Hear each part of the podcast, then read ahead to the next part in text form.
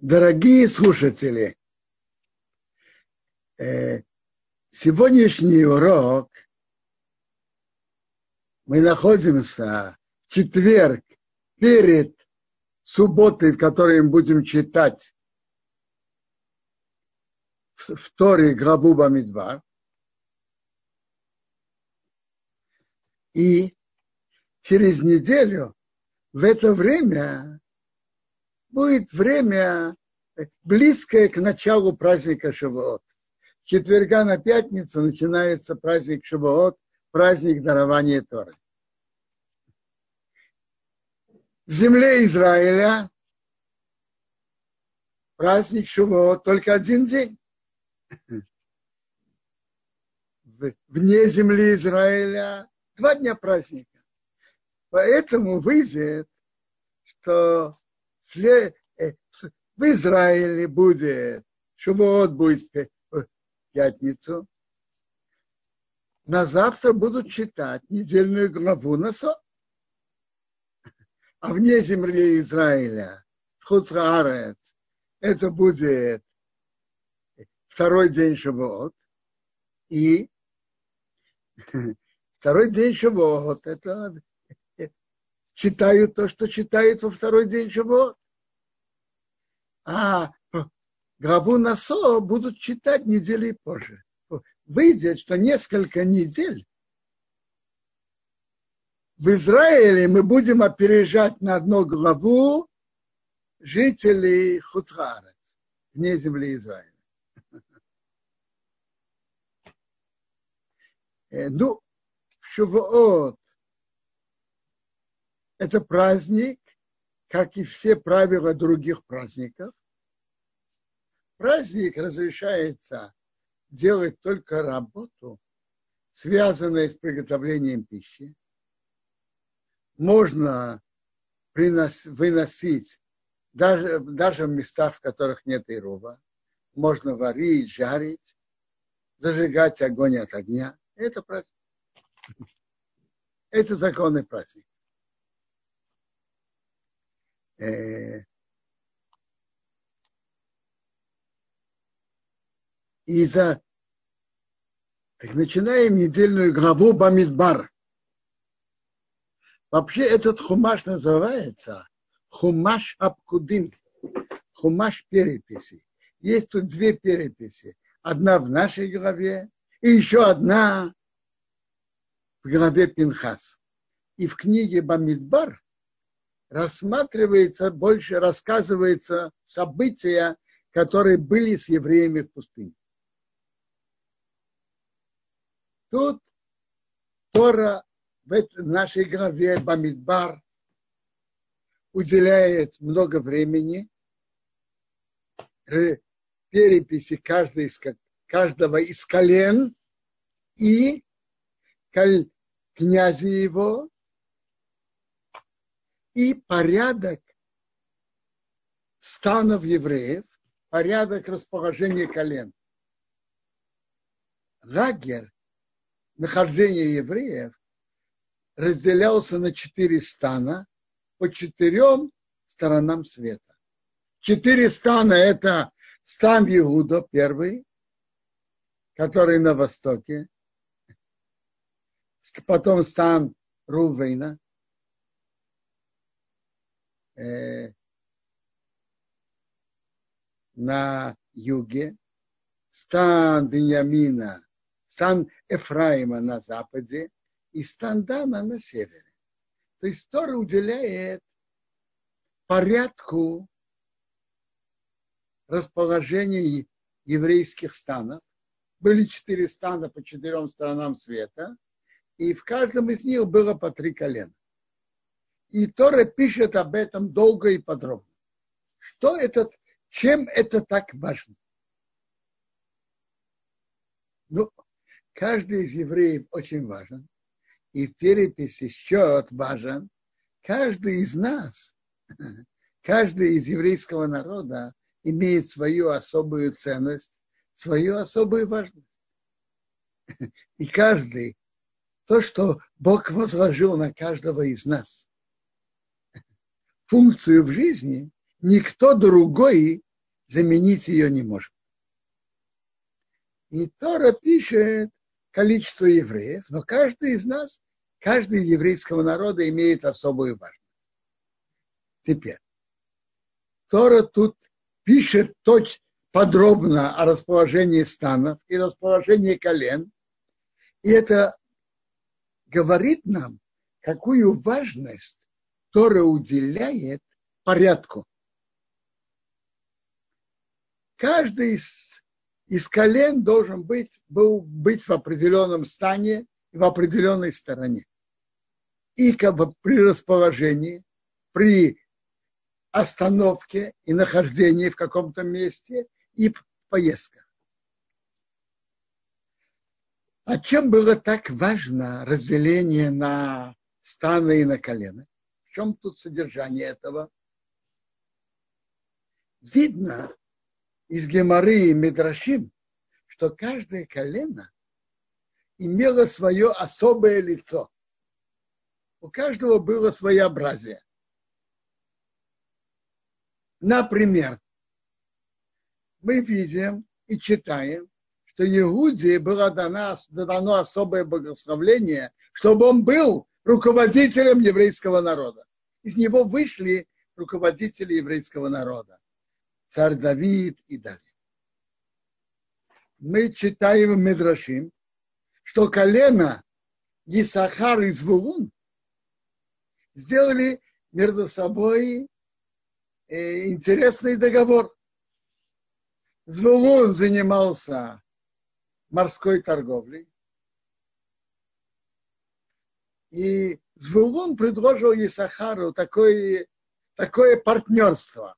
Вы будете а у, у Исахара. Была натура усердно учить Тору, так Звулун предложил Исахару так.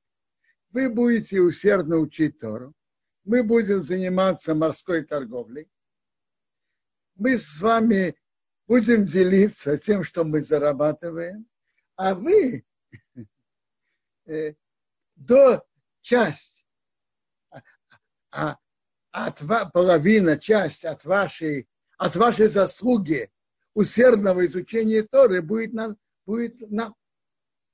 Они так перед собой разделили и договорились. Видно отсюда, что каждый из колен имело свое лицо своеобразие. Допустим, у Звулуна было качество натура заниматься морской, морской торговлей. У Исахара усердно изучать Тор. У Дана Имара приводит, что Звулун кто-то говорил, ой, я бы, Имара Псахим говорит так, я бы где-то был, я бы строил дворцы у берега моря. То есть его натура говорила о себе, что для него побери, быть возле моря это важно. Кто-то говорил все время, с ним говорили, так делай, так. Я слушаю только если приду к Даяну, к суде, буду слушать. А так я, я не собираюсь вас слушать вы выяснили, оказывается, он из колена Дан. И, и выяснил, то, кто так хвалился, что хорошо строить возле берега моря, это из, из колена Звулуна. То есть каждое колено имело свое качество. И это богатство еврейского народа, что вместе есть 12 колен, и каждый имеет свое особое лицо. Но интересно, когда Тора так подробно уделяет этому внимание, когда? После того, как еврейский народ получил Тору, которая одна для всего еврейского народа. Она их объединяет. И еврейский народ, что его объединяет? Как Рапсати Гоин пишет, то еврейский народ, он народ Торы. То, что есть одна Тора, их объединяет. И Тора пишет о разделении на колено и на станы подробно, именно после того, как уже был, был еврейский, еврейский народ, ему даровали Тору, и Тора едина для всего еврейского народа, и был построен временный храм Мишкан, который тоже един для всего еврейского народа. Весь еврейский народ приносит жертвы в одном месте. Именно после этого, что есть одно, одна Тора, которая объединяет всех, весь еврейский народ, и есть одно место принесения жертв, которое объединяет всех, тогда есть место для проявления их натур. А если это было бы до этого, это могло бы быть и опасным. Каждый своим своеобразием могли бы разъехаться и идти знай куда. Так, когда есть единство, то, что единое для всех Тора, единое для всех место принесения жертв, есть место для проявления своеобразия. Интересно. Тора в нашей главе перечисляет, делает перепись всего еврейского народа. 20 лет и выше, те, кто выходит в армию. А левитов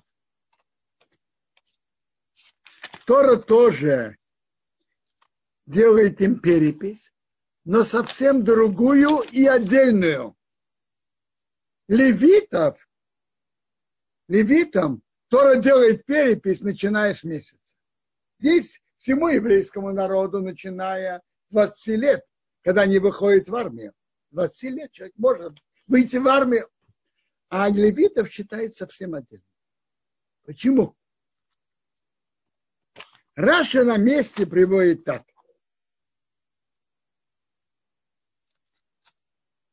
Что царский легион считается отдельно. Левиты – это царский легион, легион Бога. И его считают по-другому. Не с 20 лет, а начиная с месяца. Они назначены э, а, на службу в мешкане, переносить предметы мешкана – ложить на телеге, снимать с телег, а, а у некоторых у каат нести на плечах. И они располагаются вокруг мешкана и охраняют, чтобы евреи туда не приблизились. Это их работа. Интересно. Интересная история левитов – как она началась, их выделение среди других. Леви жил больше э, лет, чем его братья. Он умер последним, он жил 137 лет, и он обучал своих детей. И его дети, потомки были особенными, они изучали предания, то, что им передавали, и они изучали Тору там в Египте. И любопытно, а, так, так вышло, что когда их позвали на объявленным фараоном, так называемым субботником, что ради почета нашего великого египетского народа и для нужд страны, для нужд Родины. Все как один выходят на бесплатный рабочий день.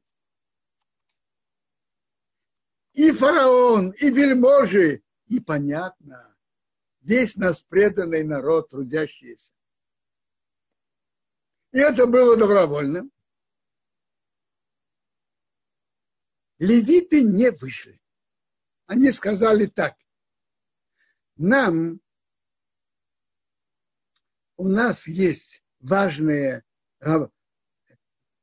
важная деятельность. Мы изучаем наше предание, мы изучаем Тору. И мы на этот так называемый субботник не выходим, не выйдем. Что будет? Ну, про нас мы не получим орден Герой труда Египта. Не получим. Проживем без этого ордена. Что вышло так?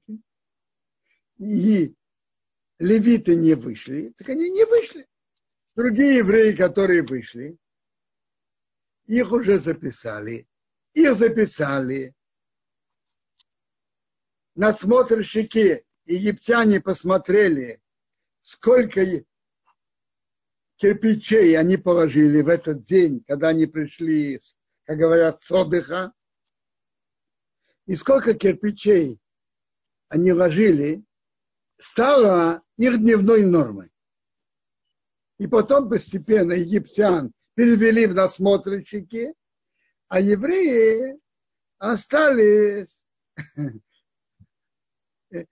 э, трудящимися, на которыми, которые их мучают и издеваются.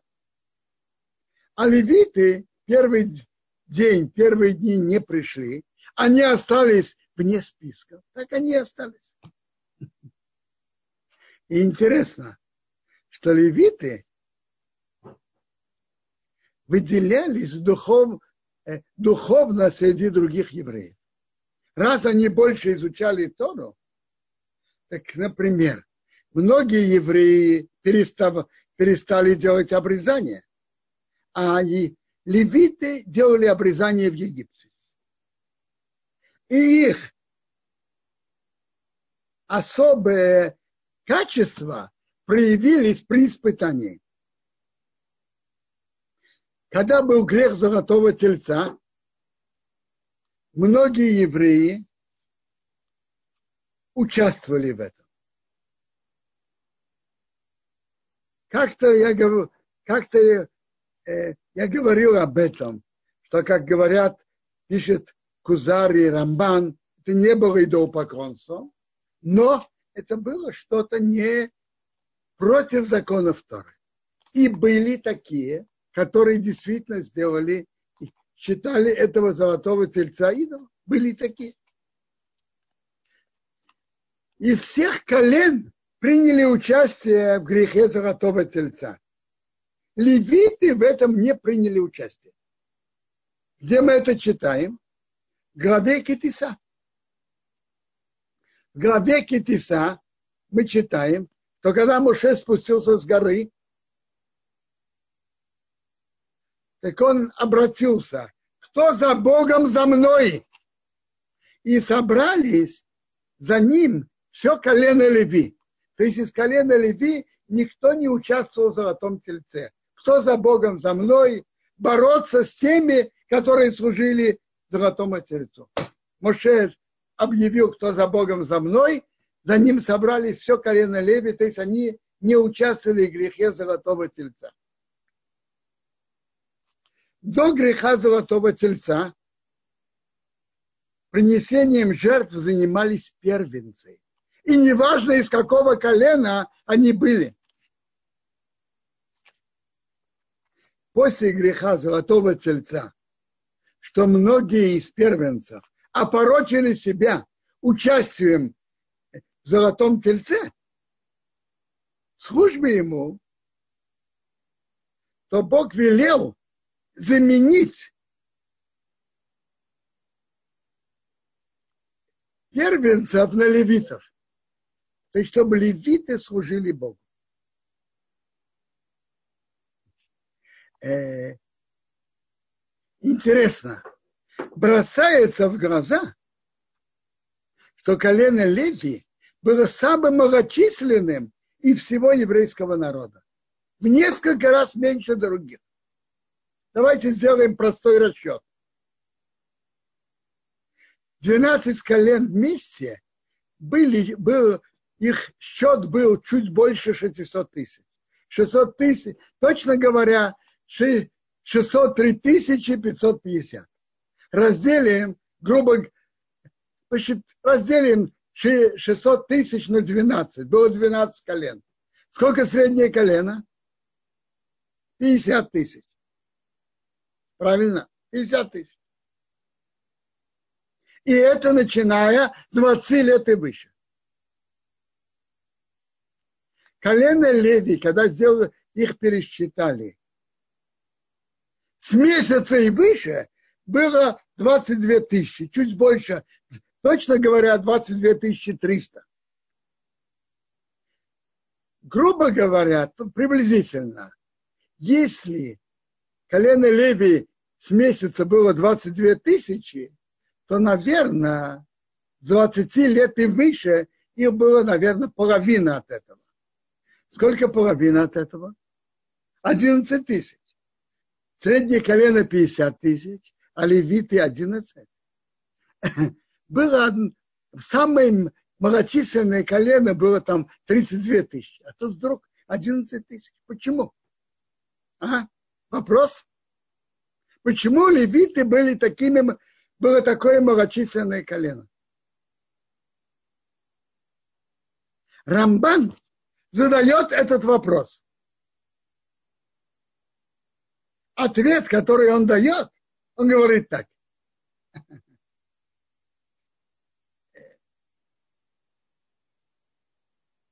Евреи плодились и размножались в Египте не, не просто, неестественно. Их мучили, их угнетали. И цели Египта были не только не, их цель была не то, чтобы они работали и приносили пользу нашему великому Египту. Цель была совсем другая. Написано, что фараон а, сделал весь этот план, потому что написано «Пен Ирбе», как бы он ни размножился предотвратить их размножение. Так приводится, что о, Тора говорит, Кингирбе, он да размножился. Сколько он их мучил, они размножались больше и больше. То есть противоположность желания египтян, еврейский народ размножался. Как Медраж выражается так. Фараон говорит, пен как бы он ни размножался, а Бог говорит кеньербе, что он размножался. И евреи плодились и размножались неестественно, намного больше, чем естественно. Это было, было особое благословение Бога и особое благословение браха, противоположность планам фараона. Это было у всего еврейского народа у левитов их не угнетали. Против них эти козни не работали. Не, козни бросать детей в них, да. А козни работы против них не было. И раз так, не было той особой брахи, особого благословления, что Бог делал противоположность планам египтян. И поэтому они размножались, естественно естественно, они размножались. Так, так, так они и были, естественно. То количество, которое было у всего еврейского народа, что их мучили и угнетали тяжелой работой, что они не размножались. Противоположность планам фараона, Бог размножил их особенно, послал особую браху. А у левитов этого не было, их не угнетали. И поэтому они размножались. А они размножались об, обычно, естественно. И поэтому они были в несколько раз меньше других колен. Э, в нашей голове есть мецва выкупа первенцев, и впервые их произвели это там. Там написано так, что левиты, каждый левит выкупил, выкупил собой первый, одного первенца, и поэтому считали количество левитов и количество первенцев. И вышло, что количество первенцев было на 273 больше. То есть 22 тысячи первенцев были выкуплены левитами, а, 20, а 273 нет. Левитов было действительно на 300 больше. Но, как объясняет это Гемора Пхорот, эти 300, они были сами первенцы. Так они как бы себя выкупили. Не могли выкупить еще кого-то. Было левитов 22 300. Из них 300 были первенцы. Они как бы засчитывались выкупить себя. Остались 22 тысячи выкупить первенцев евреев, а первенцев было 22 273. Поэтому 22 тысячи были выкуплены, а 273 надо было выкупить. Должны были заплатить. Дать коину 5, 5 шкалин. Так Тора, как Раша нам рассказывает, э, писали, наверное, на пергаменте, 22 тысячи, что это Бен Леви, и 273, 5 шкалин. И, и, дел, и каждый должен был, каждый первый складывал свою руку и должен был вынуть. Вынул Бен Леви, не должен платить. Вынул 5 шкалин, пожалуйста, плати 5 шкалин. То, что ты вытащил, соответственно, этому и будет. Интересно, мецва выкупы первенцев производит и сейчас, делают и сейчас тоже. Есть такая мецва. Но она не такая частая. Не как, не как обрезание, не как бритмира. Знаете почему? Очень просто. Во-первых, бритмира делают каждому мальчику, а выкуп только первенцу. И только первому. Если первым родилась, первая родилась девочка, нет выкупа там вообще. Во-вторых, если папа ребенка Леви или Коин, не надо делать выкуп. Он как бы уже выкуплен. И кроме того, если мама ребенка, дочка Леви или дочка Коина, так во всех других законах она замужем. Ну, есть, есть некоторые законы, что она имеет полномочия левитов. Есть. Но тут как раз от нее родился ребенок, раскрыл ее, раскрыл ее матку, вышел через нее. То если он мама ребенка, дочка Коина или дочка Леви, то тоже нет выкупа. Есть еще случаи, когда нет выкупа. Если ребенок не родился естественным путем, а Гемора называет это Йоцей Дофен. Он вышел через Бог. То, что называется кесарево сечение, то в таком случае тоже нет выкупа. Ну, поговорили о недельной главе. Теперь давайте поговорим о даровании Торы.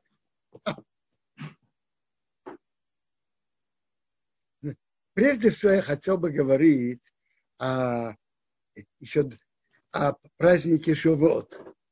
Так праздник Шавуот выпадает на пятницу, а за ним следует суббота.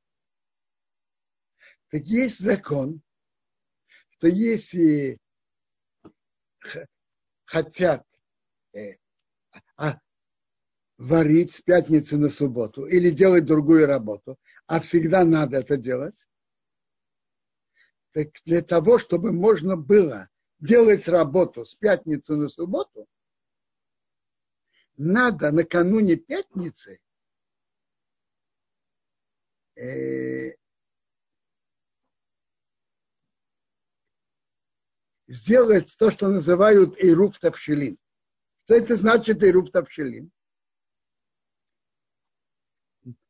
мы подчеркиваем так. Мы берем какое-то вареное блюдо, например, яйцо или ры, кусок рыбу, рыбы, кусок курицы, кусок мяса. Но обязательно что-то, что не едят само собой, а едят с хлебом. Например, каша для этого не годится. Или картошка. Люди едят кашу или картошку не с хлебом. Яйцо, вареное яйцо, вареная рыба, курица, мясо. Так и берут, и берут булочку,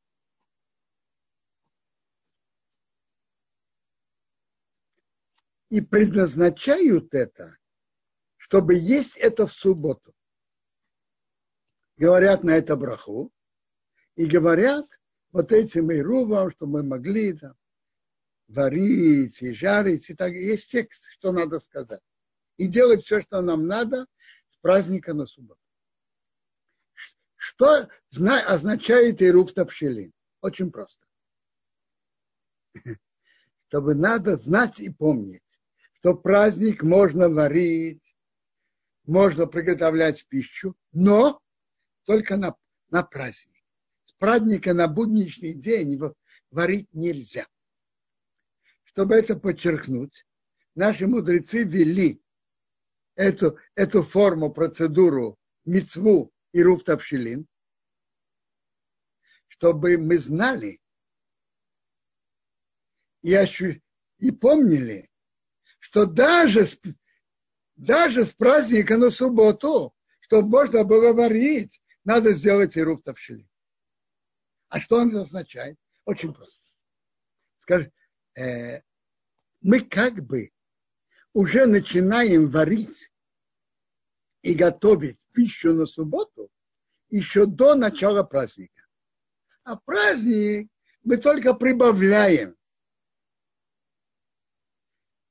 Прибавить это как-то меньше. Это не, мы не, не начинаем варить и готовить на субботу, а мы только продолжаем. А нач, начать мы уже начали перед праздником. Это, это то, что мы делаем и руф тавшилин. Берем это э, накануне праздника, то есть в четверг, говорим на это браху и откладываем в сторону, чтобы использовать именно в шаббат. Эту булочку, это вареное яйцо, ры, вареную рыбу, мясо.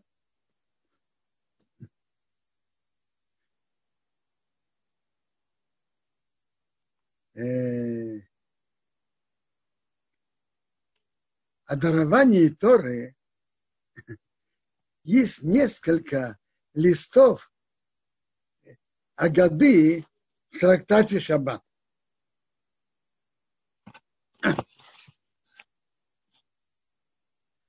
Тора нам рассказывает, рассказывает так,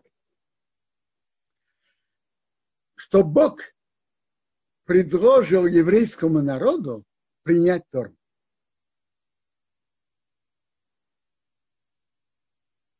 И дал им предложение через, через Моше.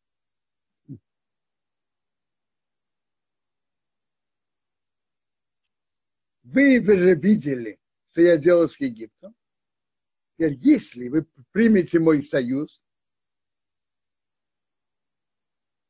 вы будете слушать моего голоса и примете мой союз, вы будете любимыми всех народов.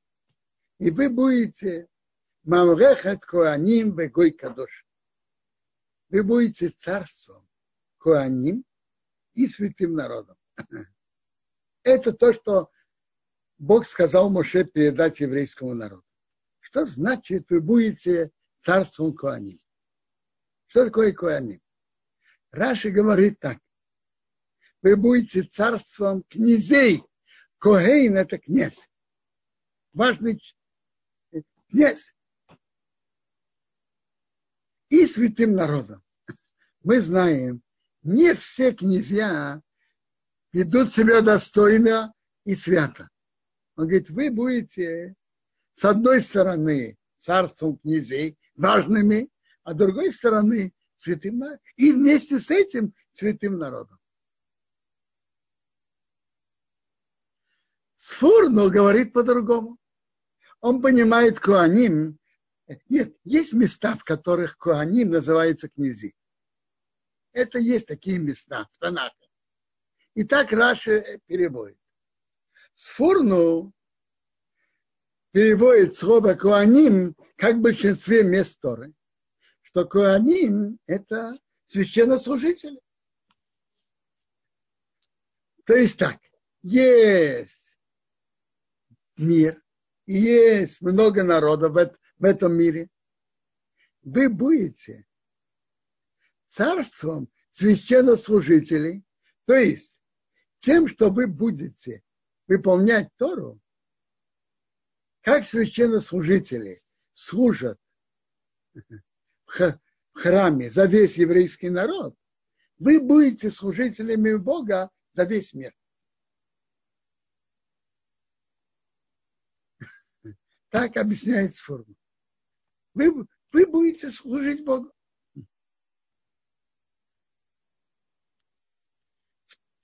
Тора нам рассказывает, что на предложение, которое Бог сказал через Моше еврейскому народу, евреи, евреи ответили, нас мы сделаем. А в главе Мишпатим написано на Асеве Нишма. Мы сделаем и послушаем. Что значит делаем и послушаем? Это значит, мы принимаем на себя делать то, что Бог велит, и послушаем. Послушаем, выясним, что Бог велит. Для того, чтобы выполнять приказы Бога, надо же знать, что Он велит делать.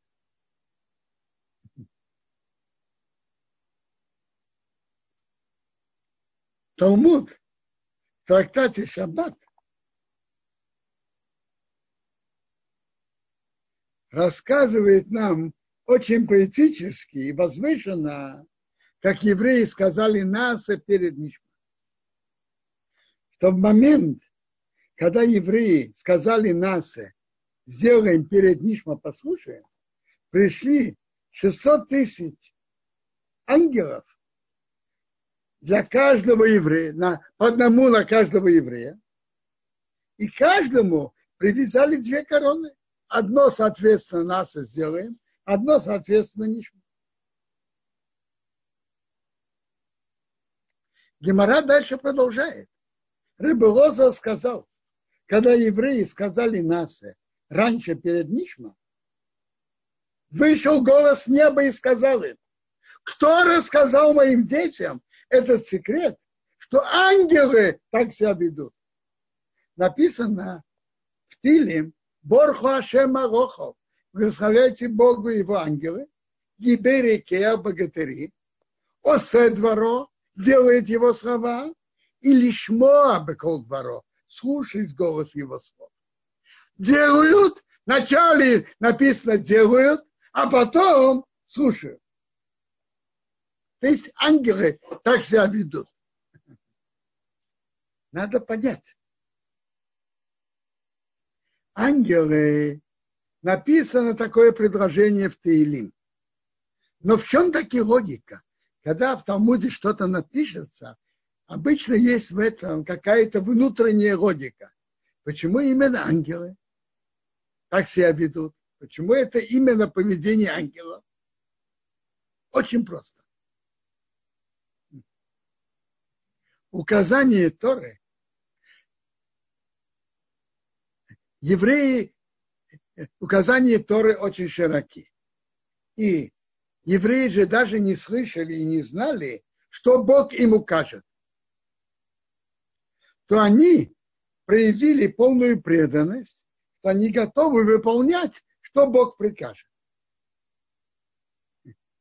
Ангел, для ангелов это вполне естественно. Раньше делать, потом слушать. Я готов делать то, что мне прикажут. Другими словами, это так значит. Я готов делать то, что, мне, то, что Бог прикажет. Для ангелов это очень естественно. Ангелы, они духовные творения. У них нету яйцерара, страсти. И они духовные творения, это духовные создания. Для них это совершенно естественно. А для человека, у которого есть два желания, и яйца то, то доброе желание, и яйца плохое, есть и, есть и хорошее желание, и, и страсти, и принять на себя, подчиняться на, на, на всю жизнь приказам Бога, это большой уровень. Для ангелов это очень естественно. А для людей нет. Для людей это непросто. Это значит в тот момент быть на уровне ангела.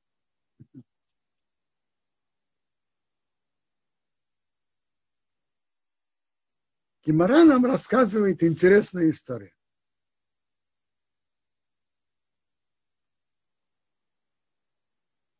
Был один мин, неверующий, он увидел Рове, больших людей Торы в Талмуде, который был углубленно занят какой-то темой в Талмуде. И палец у Рове попал под его ногу, и нога нажимает на палец, из пальца течет кровь, а Рове продолжает углубленно заниматься той темой, что он занимался, и даже не замечает, что из пальца идет кровь. Он говорит, он, он увидел, говорит, а, торопливый народ, вы опередили ваши уста вашим ушам. Продолжайте быть такими э, торопливыми, несобранными, непродуманными, как говорят, бестолковыми. Не видите, что происходит с вами. И вы продолжаете так быть. Вы должны были раньше выяснить, что Бог приказывает, что от вас требуется. Можете, примите, нет, так нет. А вы так сказали сразу, приним, принимаете, не выясняя что. Я слышал про разных антисемитов, разные обвинения к евреям. Что они слишком жадные, что они э, слишком богатые, слишком бедные. Обвинения разные. Но такого обвинения, что вы не продуманные, это, это, это я не слышал. Не знаю. Тут написано так, что это то, что этот Мин сказал. Ответил ему Рове. Мы идем с прямотой, и про нас пишется прямота прямых людей, их ведет по верной дороге. А эти люди идут кривой дорогой, написано искривление изменников их, их ограбит. Непонятно, что Рове тут сказал. Что тот человек спросил Рова, и что Рова ему ответил?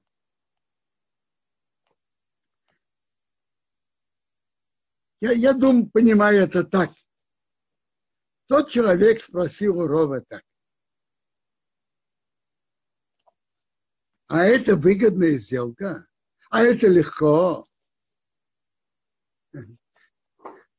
Скажите, когда кто-то подписывал контракт о доме, он выяснял все условия контракта перед подписанием или нет? Продуманный человек выясняет все условия перед подписанием. Другими словами, он смотрел на это как на сделку. Финансовую сделку. Выгодно, невыгодно. Э, в каждой сделке мы можем, мы подозреваем другую сторону, что она хочет нам продать плохой товар за дорогую цену. И это естественно. Поэтому продуманный человек всегда проверяет все условия контракта. Ну, а что же было с еврейским народом? Еврейский народ был подход другой. Давайте так. Мы, я сказал вам пример первый, как кто-то подписывает контракт о покупке квартиры. Так там э, человек приходит и подрядчику, он говорит, знаешь, ты хочешь квартиру? Да. Скажи мне, а на каком этаже? Сколько комнат? Сколько надо платить? Когда? Когда квартира будет готова? Послушай, ты хочешь подписать контракт или нет? Если хочешь, подписывай на месте без лишних вопросов. А если нет, иди себе в освояси. Как вы думаете, кто-то подпишет? Конечно, нет. Понятно, что тот хочет обмануть и получить побольше денег за плохой товар. Это подход с дуки, как бизнес. Подозревать другую сторону и всегда все спрашивать. Э, у еврейского народа был подход другой. Скажу, скажу вам другой пример. Сравнение. У папы есть любимый сын. И на старости лет он реша, решил переписать фабрику, которая на его имя. Приходит, как всегда, к адвокату, надо здесь подписать, здесь подписать. Если сын начал спрашивать, папа, а, а фабрика хорошая, это стоящее дело или нет, так первое дело видно, что сын не доверяет отцу. Если отец все время заботился о сыне и все время делал ему добро, и папа умный и понимающий, так сын может спокойно доверять отцу. То же самое подобное этому было и у еврейского народа. Еврейский народ видел добро, что Бог с, ними, с ним сделал при выходе из Египта. Какими наказаниями он наказал египтян, которые их мучили. Видели, какое, какие чудеса Бог сделал с ними у моря видели, что Бог им посылал ман, э, воду и так далее, и так далее. Они видели добро Бога, и они знали и умели доверять тому, кому можно доверять. Они знали, кому можно доверять. И поэтому они полностью доверились Богу. Интересно, в Раше тут пишется так, что значит мы идем с полноценностью мы идем полноценно, как те, кто делает с любовью, мы полагались на него, что он не наложит на нас что-то, что, не сможем, что мы не сможем выдержать. То есть Раша говорит так, объясняет так, что Бог добр к еврейскому народу, еврейский народ знал и видел своими глазами. В чем могло быть сомнение? В чем тут было особое доверие? Доверие в том, что, может быть, Бог потребует у нас то, что выше наших человеческих возможностей. И на это, говорит Раше, еврейский народ полностью полагался на Бога, что Бог же создал мир, и Бог создал человека, и он по, прекрасно знает возможности каждого из нас. Он знает возможности человека. И, мы, и Бог не потребует у человека, не Бог не потребует у нас, у еврейского народа, больше, чем наши человеческие возможности. А по возможностям мы, мы доверяемся Богу. И мы понимаем, что Бог не потребует от нас выше наших возможностей. Бог создал мир и создал человека. И требования Торы полностью соответствует природе человека. Еврейский народ полностью доверился Богу, и благодаря этому мы стали народом Торы. Э, э, ну, слава Богу, я хотел бы еще несколько слов сказать про теперешний момент, где мы находимся тут, в связи с, эпи, с эпидемией короны. Слава Богу, в Эрец тут земле, в Израиле, уже разрешили э, молиться в синагогах при определенных правилах осторожности. Слава Богу. Но давайте подумаем, что было. Ничего в мире не случайно.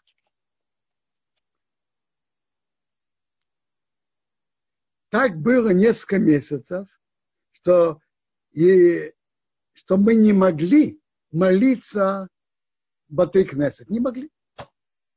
Что это значит? Почему Бог это допустил и почему это было сделано? А?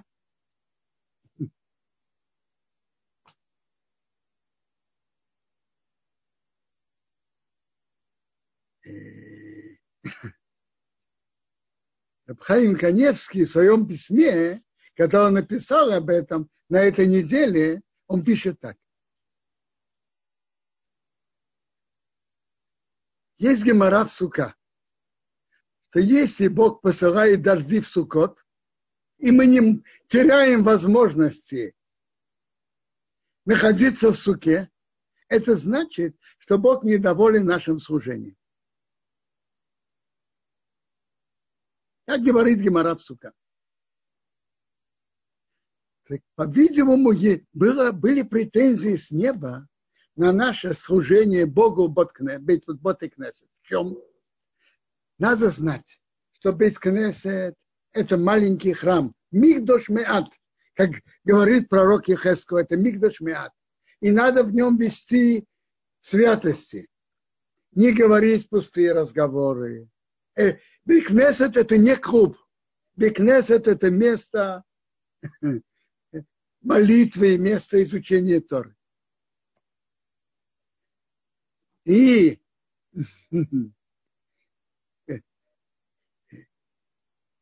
говорить пустые разговоры и заниматься пустым в нельзя. Это против святости Бетакнесета. Я не... Одно из того, на что Рабхаим обратил внимание в письме, что в Бекнесете нельзя быть с открытым телефоном.